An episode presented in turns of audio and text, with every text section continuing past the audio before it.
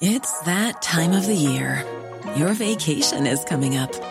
You can already hear the beach waves, feel the warm breeze, relax, and think about work.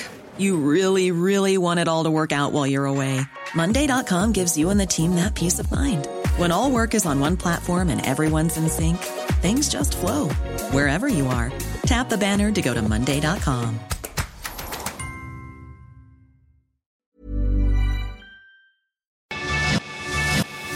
Te lo cuento, te lo cuento. Tu dosis diaria de noticias.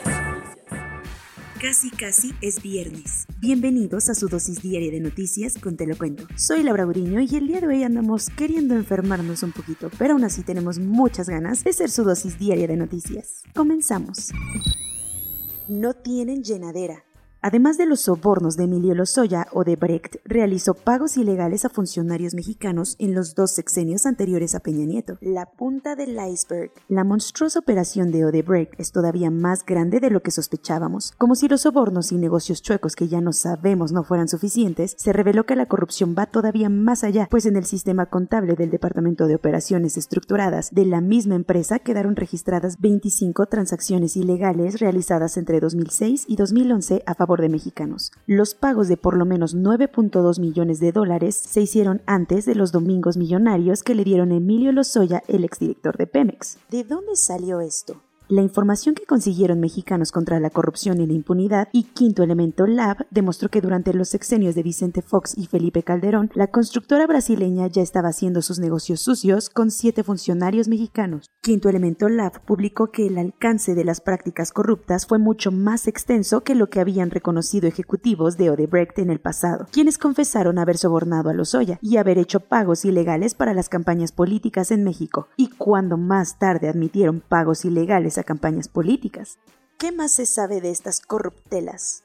No mucho, pues el librito secreto de la contabilidad de Odebrecht evita mencionar quiénes son los funcionarios mexicanos que recibieron los casi 10 millones de dólares. Pero lo que sí es un hecho es que esta triangulación de recursos públicos se hizo mucho antes de que Lozoya recibiera el sistema de pagos electrónicos interbancarios necesario para pagar su patito pequinés en el UNAN. En los documentos solo aparecen condinomes, o sea, seudónimos utilizados por la empresa para evitar revelar la identidad de sus mañosos clientes mexicanos ya regresó por quien lloraban. Irán anunció que regresará a los diálogos de negociaciones nucleares en Viena para finales de noviembre. Después de meses de incertidumbres y trabas y que solo se alejaban más y más de una posible solución a las negociaciones nucleares con Irán, el negociador más importante de Teherán, Ali Bagheri, confirmó que se retomarán las pláticas de Viena a finales de noviembre. Con un tuit dijo que la fecha exacta sería confirmada la próxima semana. Estas pláticas entre el régimen iraní y los países parte del acuerdo nuclear con Irán de 2015 iniciaron el año pasado con la idea de tratar de volver a juntar a todos los elementos a la mesa, sobre todo a Estados Unidos, que se salió del deal en 2018 bajo el gobierno de Donald Trump. Bagheri aseguró que su conversación con Enrique Mora, el subsecretario general de Asuntos Políticos de la Unión Europea, fue muy seria y constructiva, aunque Peter Stano, portavoz de Asuntos Exteriores de la Unión Europea, dijo que no hay nada que anunciar en este momento. Irán se salió de las negociaciones en Viena en junio pasado, tras la elección del clérigo conservador Ibrahim Raisi como presidente del país. Cuentos cortos. La campana sigue salvando a Genaro García Luna, exsecretario de Seguridad de Felipe Calderón. El acusado de corrupción y vínculos seguirá en prisión hasta que arranque su juicio, que será el 24 de octubre de 2022. La nueva fecha fue petición del Departamento de Justicia de Estados Unidos, quien le pidió un tiempecito más al juez de la Corte Federal en Nueva York para prepararse, pues el caso es súper complejo. No creas que la Fiscalía de Estados Unidos está procrastinando solo porque sí. De hecho, el expediente ya tiene más de un millón de páginas y decenas de horas en grabaciones.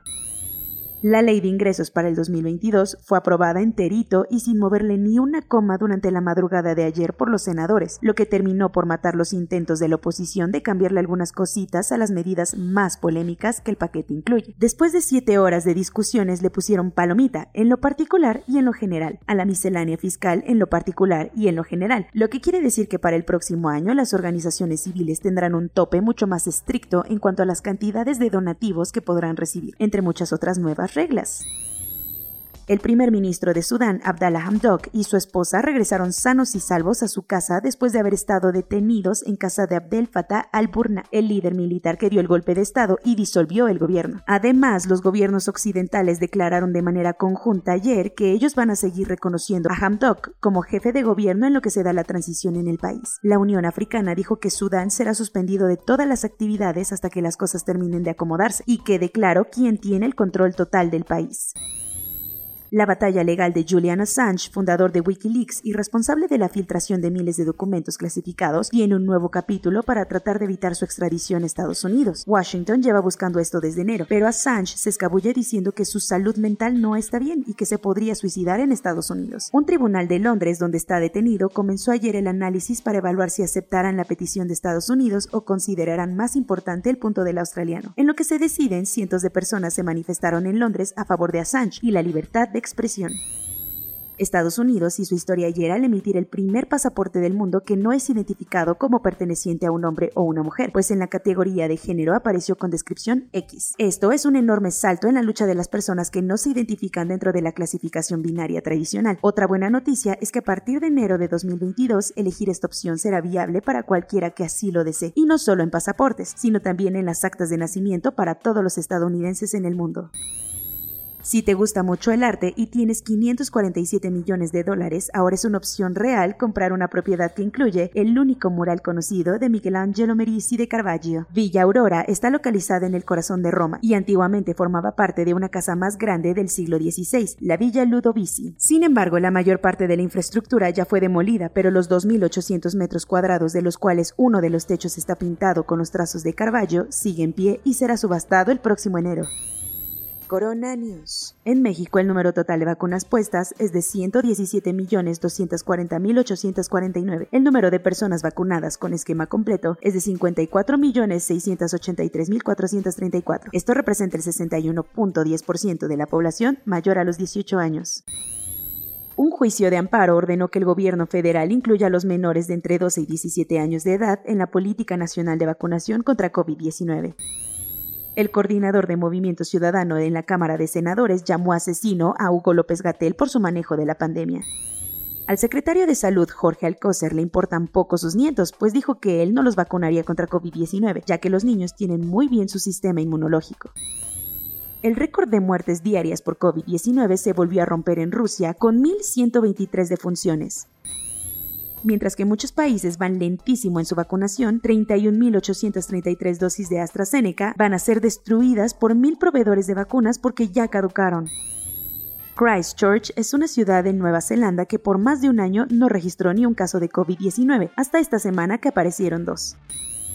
Los Centros de Control y Prevención de Enfermedades de Estados Unidos agregaron las enfermedades mentales a la lista de condiciones que agravan el riesgo de una persona al contraer COVID-19.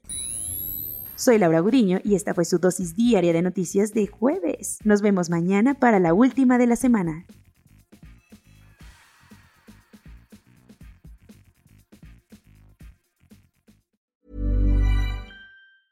Hey, folks, I'm Mark Marin from the WTF Podcast, and this episode is brought to you by Kleenex Ultra Soft Tissues your ally to help tackle your allergy symptoms this season. I love the change of seasons, but nobody loves pollen and all those other things floating in the air that make you sneeze during this nice weather. Kleenex Ultra Soft tissues are hypoallergenic and allergist approved. So fight back against watery eyes and runny noses without worrying about irritating your skin. For this allergy season, grab Kleenex and face allergies head on.